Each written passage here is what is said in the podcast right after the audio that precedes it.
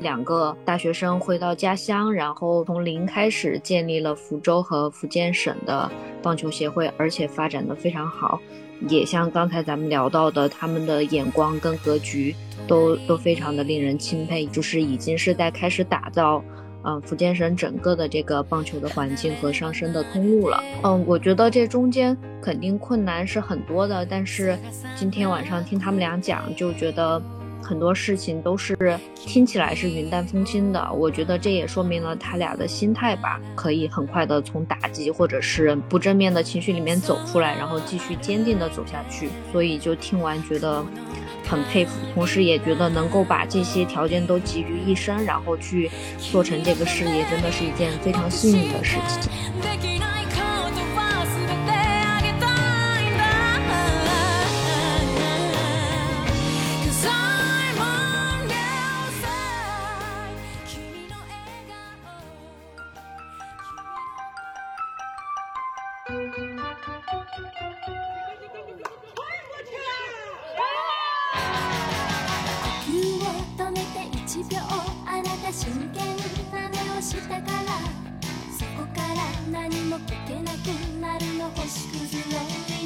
Hello，大家好，欢迎来到这期的这球真棒，我是主播屈指九克拉。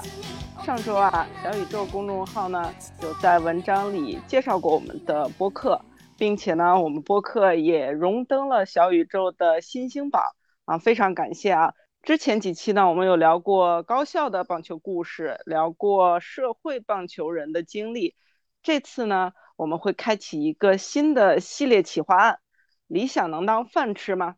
相信很多疯狂的棒球爱好者都有想过，我能不能就不要上班了，每天打棒球，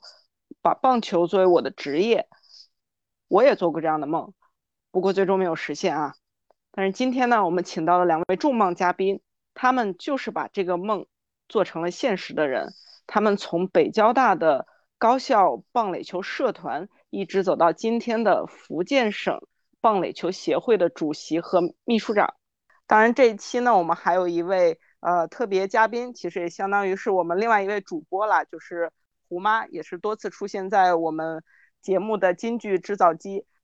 大家好，我是胡妈，也是这个节目的嗯常驻成员之一吧。嗯，同时呢，这一期我的身份跟前几期都有一点不太一样，我算是这两位嘉宾的学妹和咱们这一期的一个。嗯，怎么说呢？旁观者啊，或者是第二主持人，跟曲直一起来配合做上，嗯，做这一期的采访。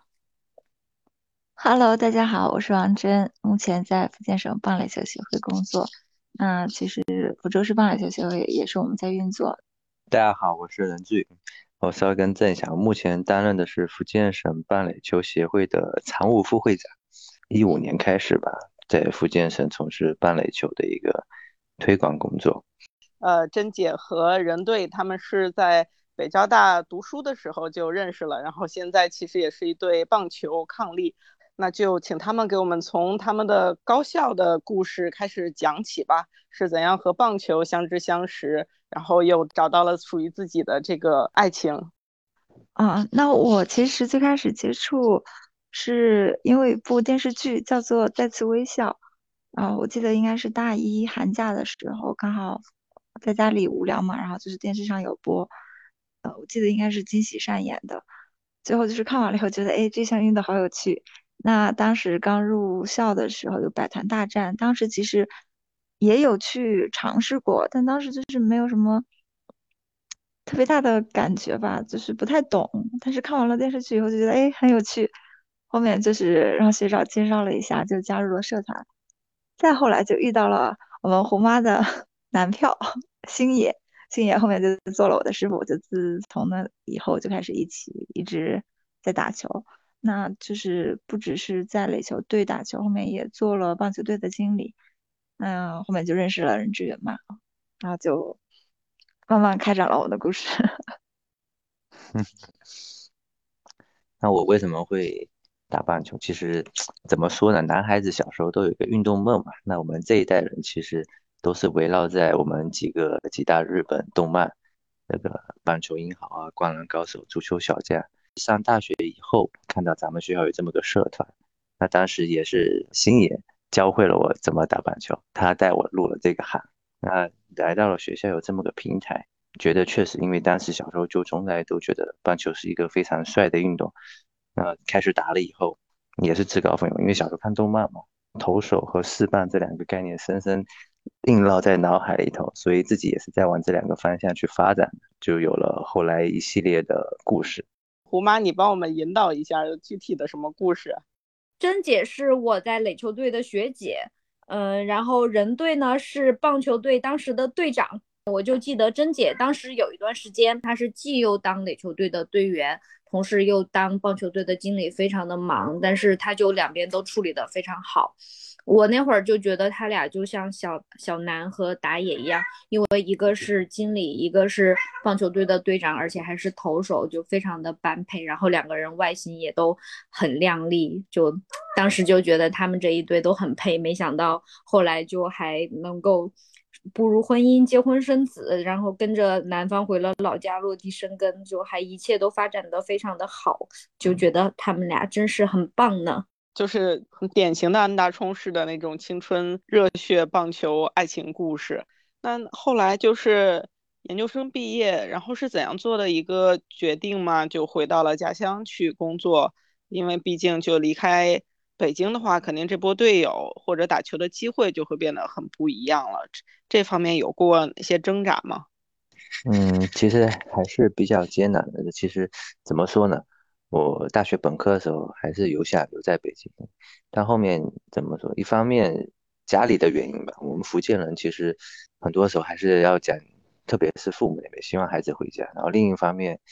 那主要还是这种北京环境的问题啊，那阵子北京的雾霾越来越严重。我我其实自己有鼻炎，对对这种空气还是比较敏感的。那因为这种环境的问题，最后综合下，最后还是选择回来。因为虽然当时福建这一块的棒球氛围还是比较薄弱，像基本上也空白，但当时也有一些球队了，所以像也有打球，那家里有期盼，同时因为这个环境的问题，最后还是想想着回来这一边发展。然后那任志远是比我早一年毕业嘛？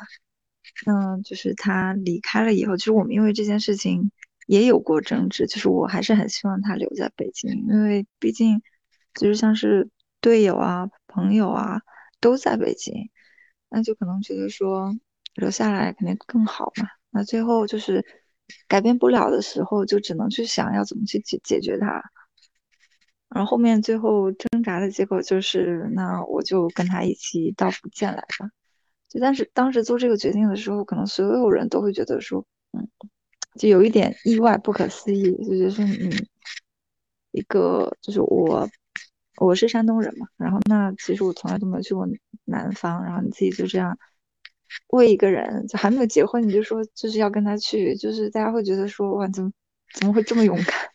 包括我爸我妈其实一直都不理解，那也做了很多的工作，就最后觉得说可能。我觉得选人还是比较重要吧。因为我觉得任志云这个人是我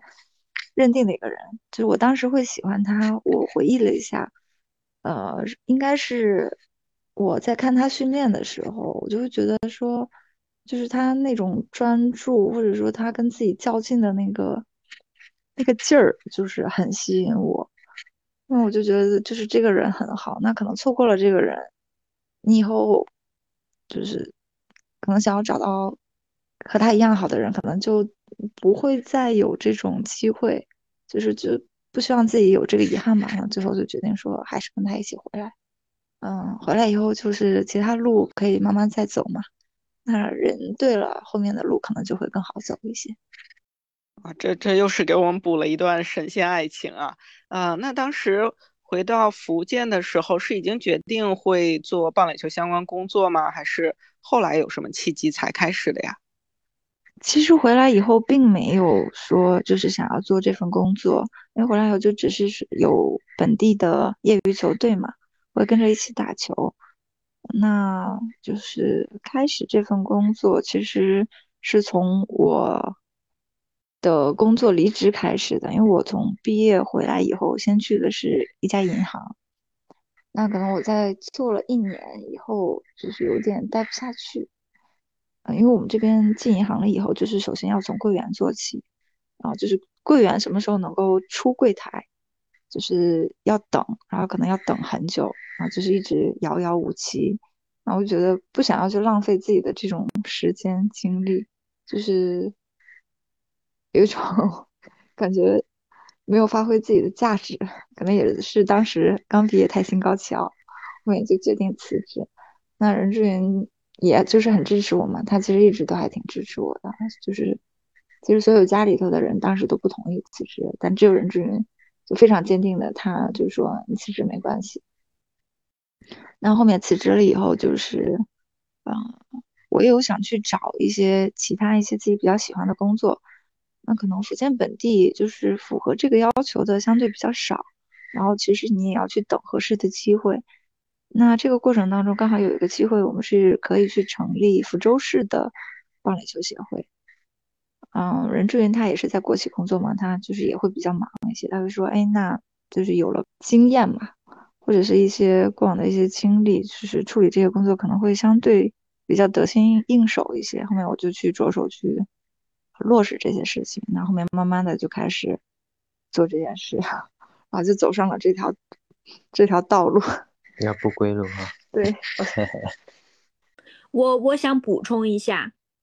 就是，嗯，我记得，因为我大学的时候是垒球队，跟甄姐的接触是很多的，甄姐是我的学姐嘛，我就当时的印象是，甄姐她学习成绩很好，所以当时是保研进的研究生，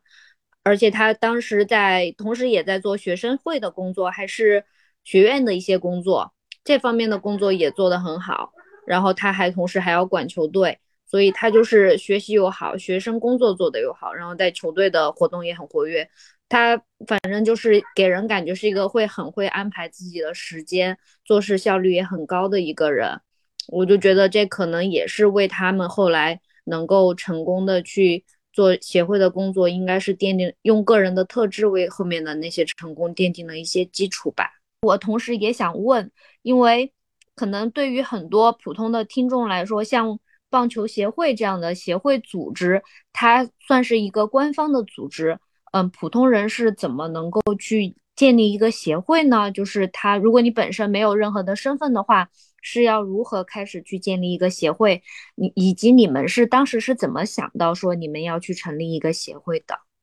就是关于普通人如何成立协会这件事情上，呃，其实我们就是全国各个地方，它民政局都会有相应的一些制度规定，就是成立社会团体的一些要求。就是如果符合要求的话，很多协会都是可以成立，但只是说有一些协会可能已经被成立了，啊，嗯，同样类型的是不能同时成立两家嘛。那刚好福州或者福建，它这里是一个空白。然后它也要求你的一个发起者是有一定的就相关经历嘛。那刚好我们有有这个棒垒球相关的背景，毕竟我们大学也有拿过相关的成绩。那所以就是我们成立这个协会也有一批呃就是志同道合的一些爱好者，那刚好符合了成立的这些条件，那我们就刚好把这个协会成立起来。但是成立协会了以后，其实还是要做很多的工作，因为，嗯，成立协会了以后，又涉及到很多一些协会的运营的一些管理，然后包括你可能要去研究，或者说自主，就是要有一个主动学习的一个意识，去挖掘协会相关的有哪些政策文件等等。其实那可能这个就怎么讲，应该是受益于感谢我们的母校北交大。给我们培养出来的这种自主学习的能力，可以去呃信息信息挖掘的这种的能力吧。就是其实你涉及到涉及到协会运营的话，其实很多事情。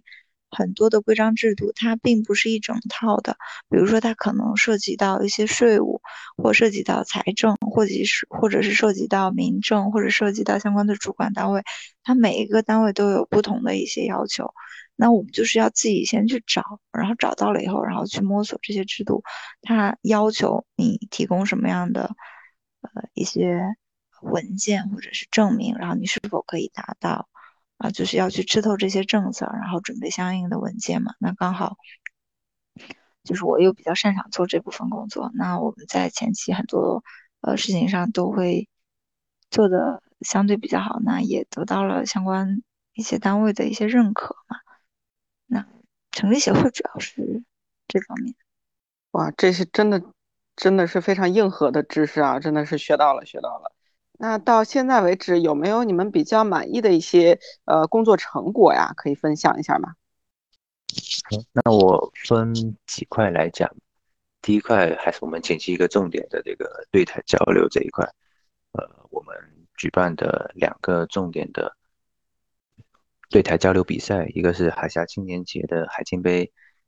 这个棒垒球邀请赛，这个累计四四届了啊。这个海青节今年也是升格和海峡论坛是同一个级别的这么一个两岸交流活动，由国台办、福建省人民政府来主办。那我们是其中的一个子活动，目前办了四届，我们的这个来大陆交流的台湾青年已经有超过五百名台湾青年，那其中。手来族，因为我们福建这边讲究一个叫手来族啊，妈妈也会全国去讲究这个手来族的定义呢，就是之前从来没有来过大陆，然后第一次来大陆的台湾青年，我们叫做手来族，就第一次来的这么一个意思。手来族的比例大概达到了百分之七十以上。那为什么我去强调这个手来族呢？因为其实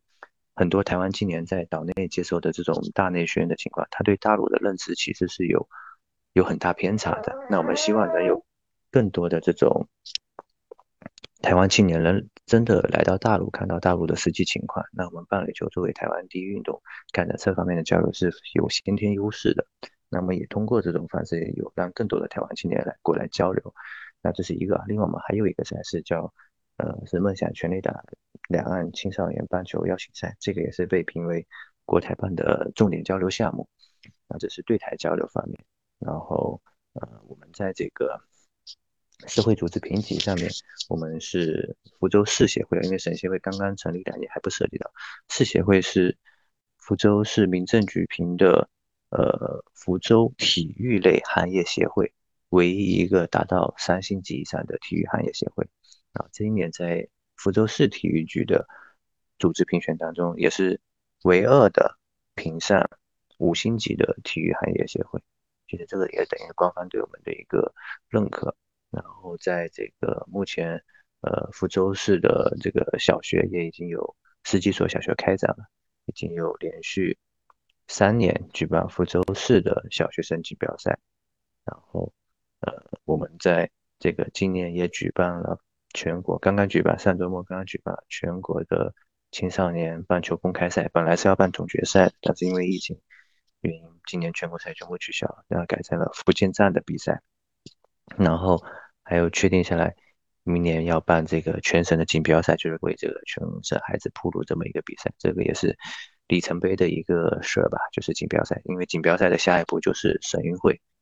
那这几年下来，就感觉在福建推广棒球有没有什么比较大的困难或者困境吗？百度棒球吧这个贴吧几乎是隔一阵子就会刷出来一个棒球为什么在中国无法流行？那就是尤其在这些像像是。非大一线的这种城市，如果推广棒球，你们实际遇到的困难会的怎么样呀？其实福建地区推广棒球确实难度非常大，但它有它的历史。福建它八十年代其实是有省队，甚至是追溯到解放前。第一届我们因为今年是建党一百周年，我们也做了一些功课，专门搞了一个棒垒球的主题展示室，所以我们对历史资料做了一些溯源。那其实福福建地区棒球它是有传统的。解放的第一届全军运动会，福州军区的棒球是排名全国第四，当时应该有十几个军区参加全国。那八十年代的时候，福建其实它也有棒球，包括福州、泉州、厦门啊。那后面乃至后面的厦门航空公司，它有专门支持一个这个棒球队，甚至在第一届就是零几年那会儿搞中国职业棒球联赛，差一点也参赛了。只是后面因为各种各样的原因吧，这条线断掉了啊。那后面其实后面几届全运会，福建也都没有参加，所以就等于说没有了专业队，整个省内的发展，呃，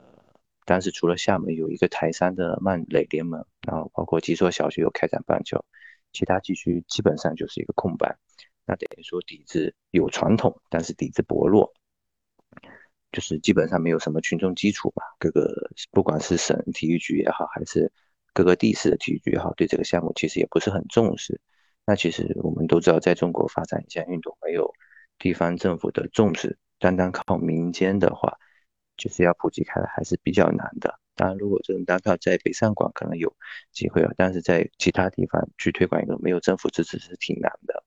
但为什么我们还是会去做这个事情呢？其实主要还是因为我们福建有对台第一线的这么一个地缘优势。那棒球在台湾是第一运动，这个大家都知道，所以我们有这么一个地缘优势，所以在成立协会完了以后，我们有去做很多的普及工作，包括进大学，我们培养了福州第一所大学——农林大学，然后现在的大学已经有五所了，也是慢慢拓展开来，然后包括我们的这种小学、高中，那拓展完以后，我们先做的不是竞技类的赛事，我们先做的是。两岸对台的一些交流赛事，因为这一个对台交流是福建重点的一个工作。那我们前期棒球能做到今天，其实在一六年初协会刚成立到一九年这个阶段，我们协会最重点的一个赛事还是对台交流的赛事，也是一托这一类的赛事，慢慢在我们省内打出名气，乃至国内。那也是让我们各级政府认识到这么一个运动可以发挥这么一个不一样的作用，然后慢慢再把这个运动给普及开来。哦，那这个真的是新的知识啊！就是福建是因为靠近台湾，所以确实有这种地缘的优势，发展棒球有机会能得到一些政府或者国家的一些支持。那场地方面呢？因为棒球场就是呃占地也非常大，然后。功能性有相对来说会单一一些，在福建这个这个会是一个问题吗？场地确实是存在这样的一个问题，因为其其实从一轮开始，早期我们大部分的时间还是在福州开展这项运动，但是福州没有棒球场，所以当时不管是训练也好，还是比赛也好，我们都是在足球场上进行。那其实这个我们在北京开展也都是有经验的，不管我们是校队的训练也好。还是北京赛也好，也都是在足球场上进行，所以，呃，当时我们就是在大学这个阶段，就是青青年这个阶段，我们是都是用把足球场改造。那训练是不涉及，那主要就是这个比赛的时候，特别是对台交流比赛的时候，我们把这个足球场通过呃设置相关的围挡、设置本垒打墙等等各方面，把它改造成一个棒球场来去开展这个东西。当然，其实我们。呃，场地确实是我们在包括到现阶段为止，也都是遇到的一个比较大的一个问题，因为呃，福建的这边的小学、初中和高中，大一些高中其实还好，它有十一人的但大部分的小学，它的操场运动的空间其实是非常有限的，有五人制足球场的都是非常少数的，所以我们在进校园的时候，在选择学校，不一定，还真的不一定是这个学校想开展，我们就能开展。还要去看这个学校的场地情况。当然，现在我们把这个范围铺到全省范围内以后，那我们省内，呃，虽然福州没有棒球场，但是我们的这个平潭有第一届青运会建的两片垒球场，然后厦门有一个中学也有一片棒球场，包括我们厦门大学有棒球场，福建的这个龙岩连城也有棒球场。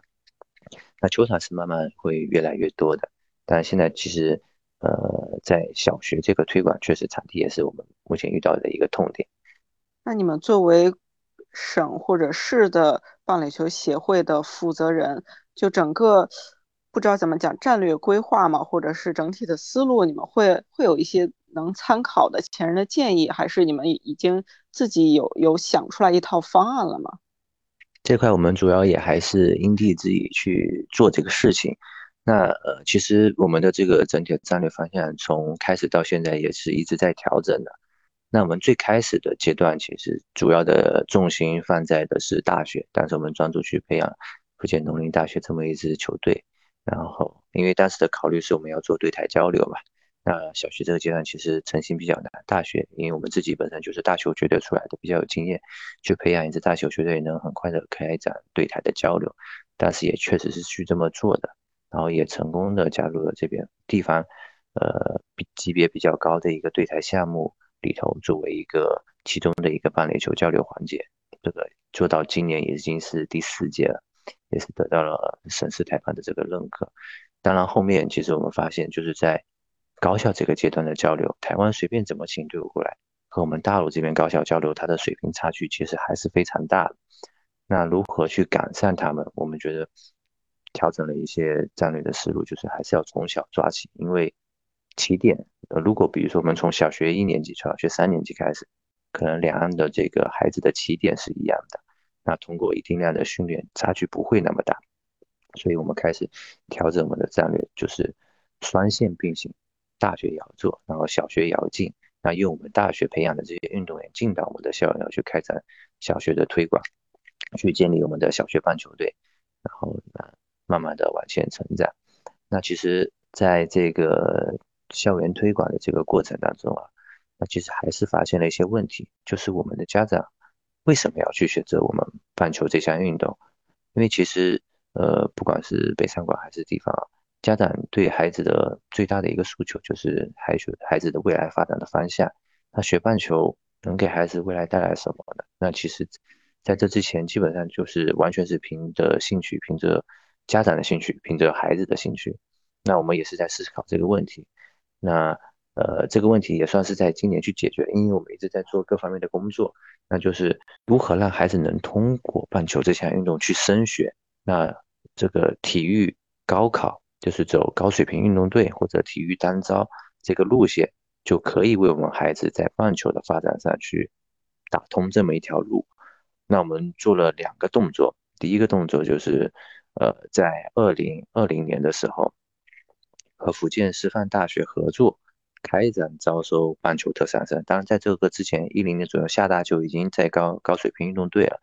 啊，但福州范围内就是目前没有，之前没有高。那二零二零年开始，我们和师范大学开始合作招收高水平运动队，扩大了我们整个棒球招生的面。当然。对于福建的考生来说，最大的问题就是他没有办法拿一、二级运动员证，因为全国锦标赛的竞争是非常激烈的。在目前现阶段的训练水平下，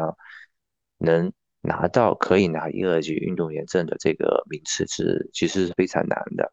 那所以当时我们也是一直在做各方面的工作，最后已经确定了二二年福建省体育局同意主办全省的锦标赛。那根据我们最新的这种标准，就全省锦标赛最高组别是可以评一二级运动员证的，这样等于是我们为福建省内的青少年去打通了这么一条通过棒球升学的这么一条路子。这样的话，对于未来我们青少年发展来说，就是会更顺，而且各个学校不管家长来说，开展这项运动都是有合理充分的这种升学理由的。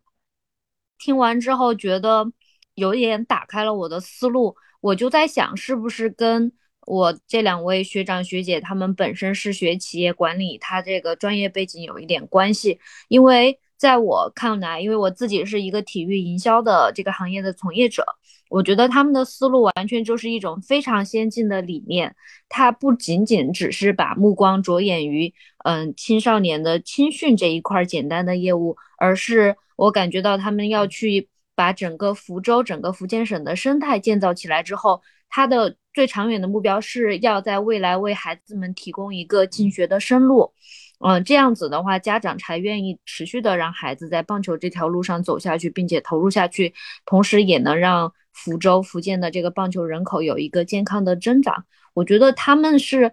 就是我，我觉得很非常的惊艳到我，就是他们整个这这个思路是。眼界很广阔。我记得珍姐跟我分享过一个故事，就是他们一开始去开拓小学的棒垒球的培训市场的时候，其实没有那么的顺利，因为，嗯，在福建福州没有这个先例，所以他们去做了很多的工作去接触这些学校。嗯，可以跟我们的听众们分享一下这个故事吗？那我们当时刚开始成立协会了以后，因为就是。相对来说，嗯，整个资源都会相对比较弱嘛，那我们也没有特别好的途径去对接到各个学校，所以当时只有一种最笨的一种方法，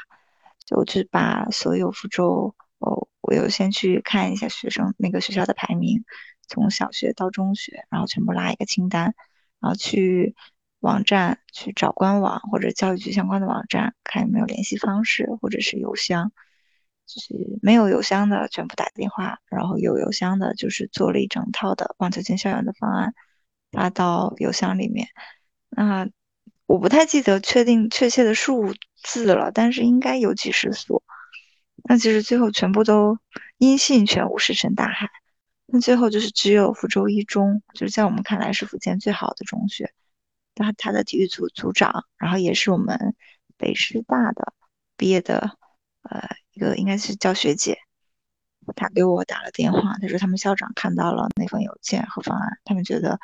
很好，他们想要去开展这项运动作为选修课。然后自此以后，我们就是从那里开始进入到福州一中，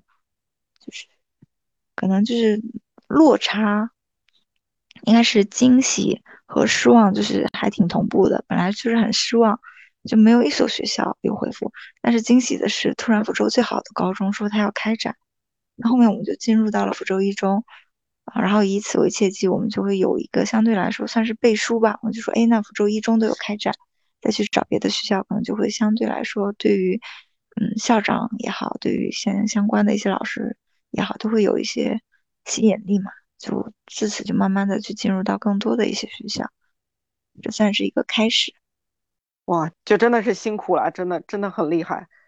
那我估计你们在工作当中也会接触很多那些棒球专业运动员出身的一些同事或者同僚吧。相比于专业运动员出身的人搞棒球，那像你们这种非专业出身的爱好，原本是爱好者去搞棒球的优势或者劣势会在哪里啊？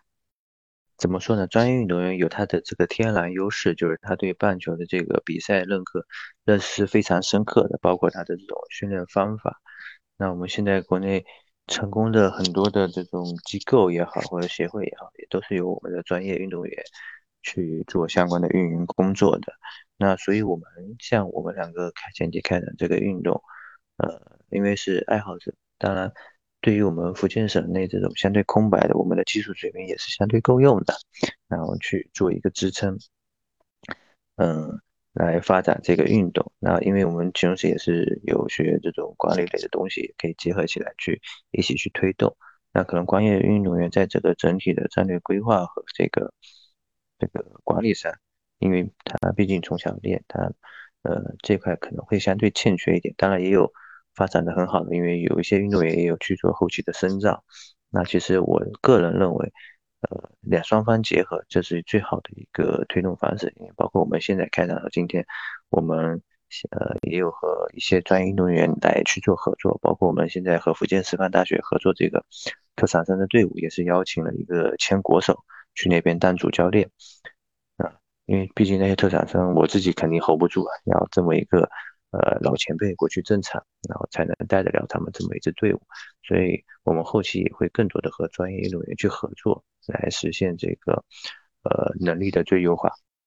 哎，那你们现在还在打球吗？自己还在打吗？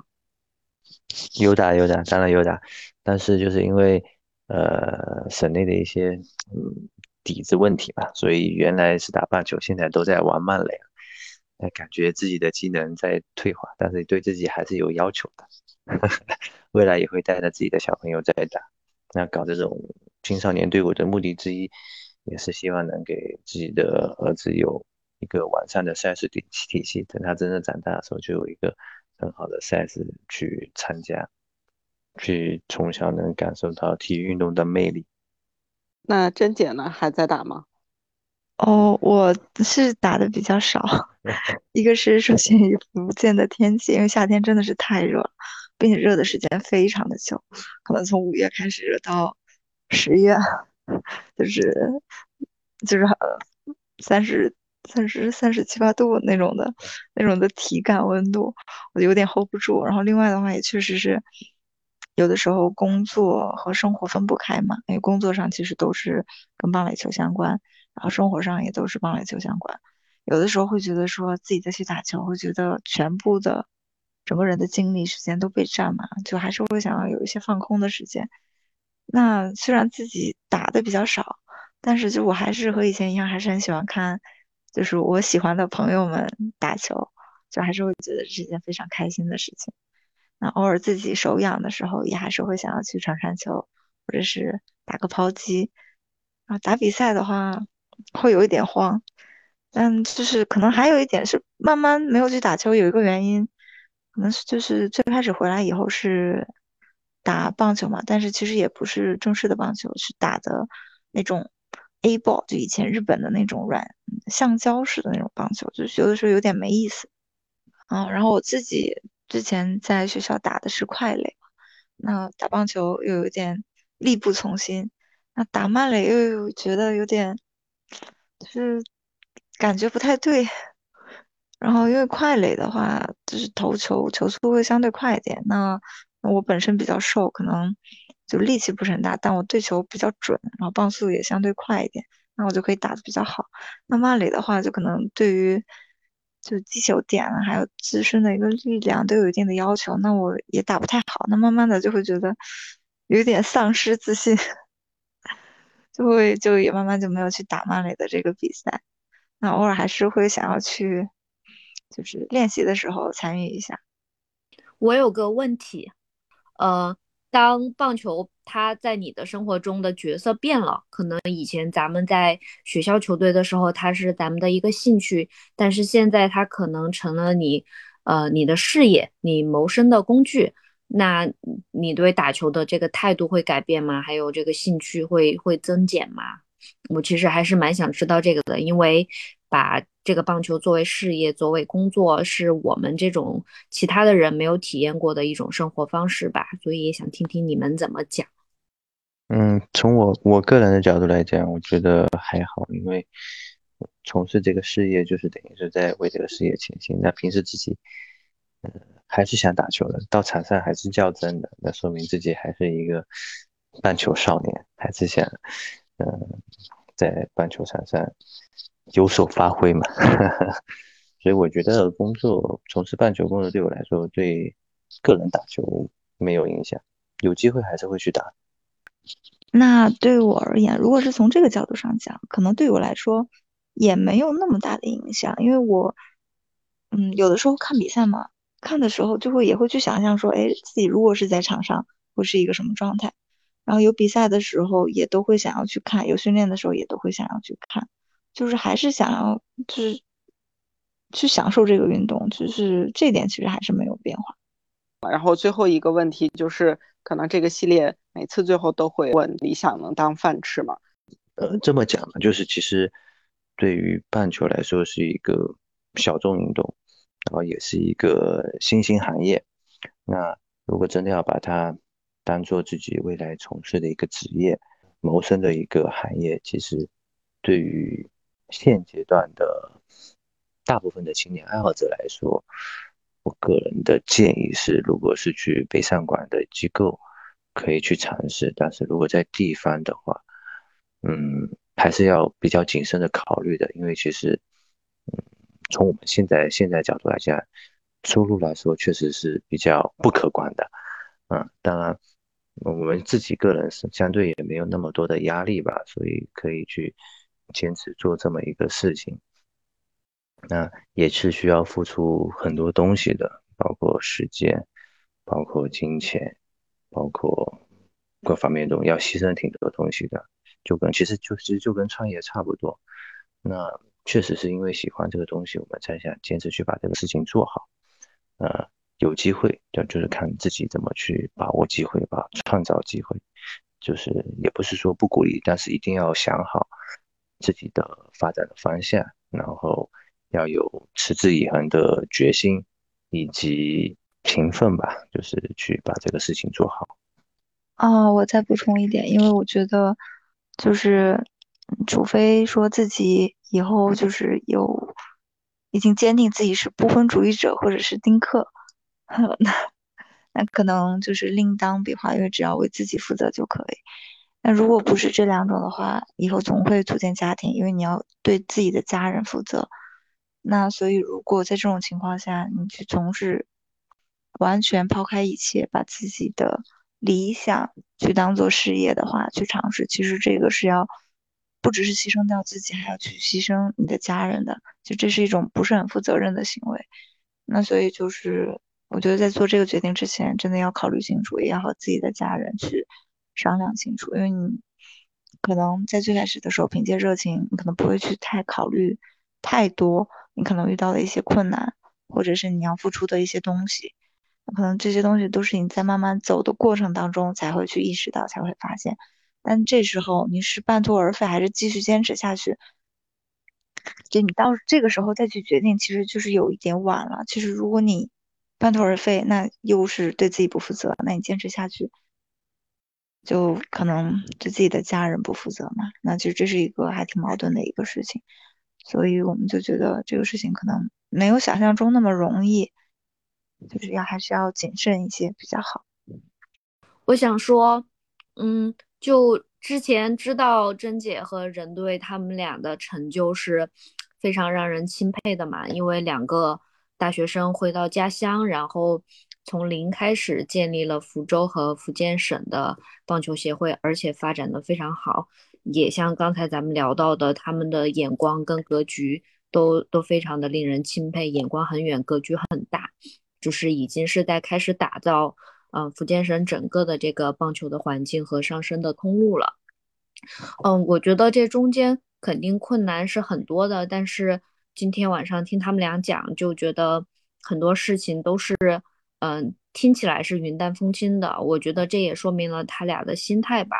所以我觉得。如果真的是要把棒球当成一个职业养生、那个养家糊口的一个途径的话，可能除了像他们俩这样需要有家庭的支持，就是没有那么需要为生计奔波之外呢，还有一个就是本身自身的特质，像郑杰跟任队，可能人很聪明，然后做事情效率很高，又很勤奋，这些都是他们从学生时代就有的一些特质。第三点就是我觉得。他们真的心态很好，就可以很快的从打击或者是，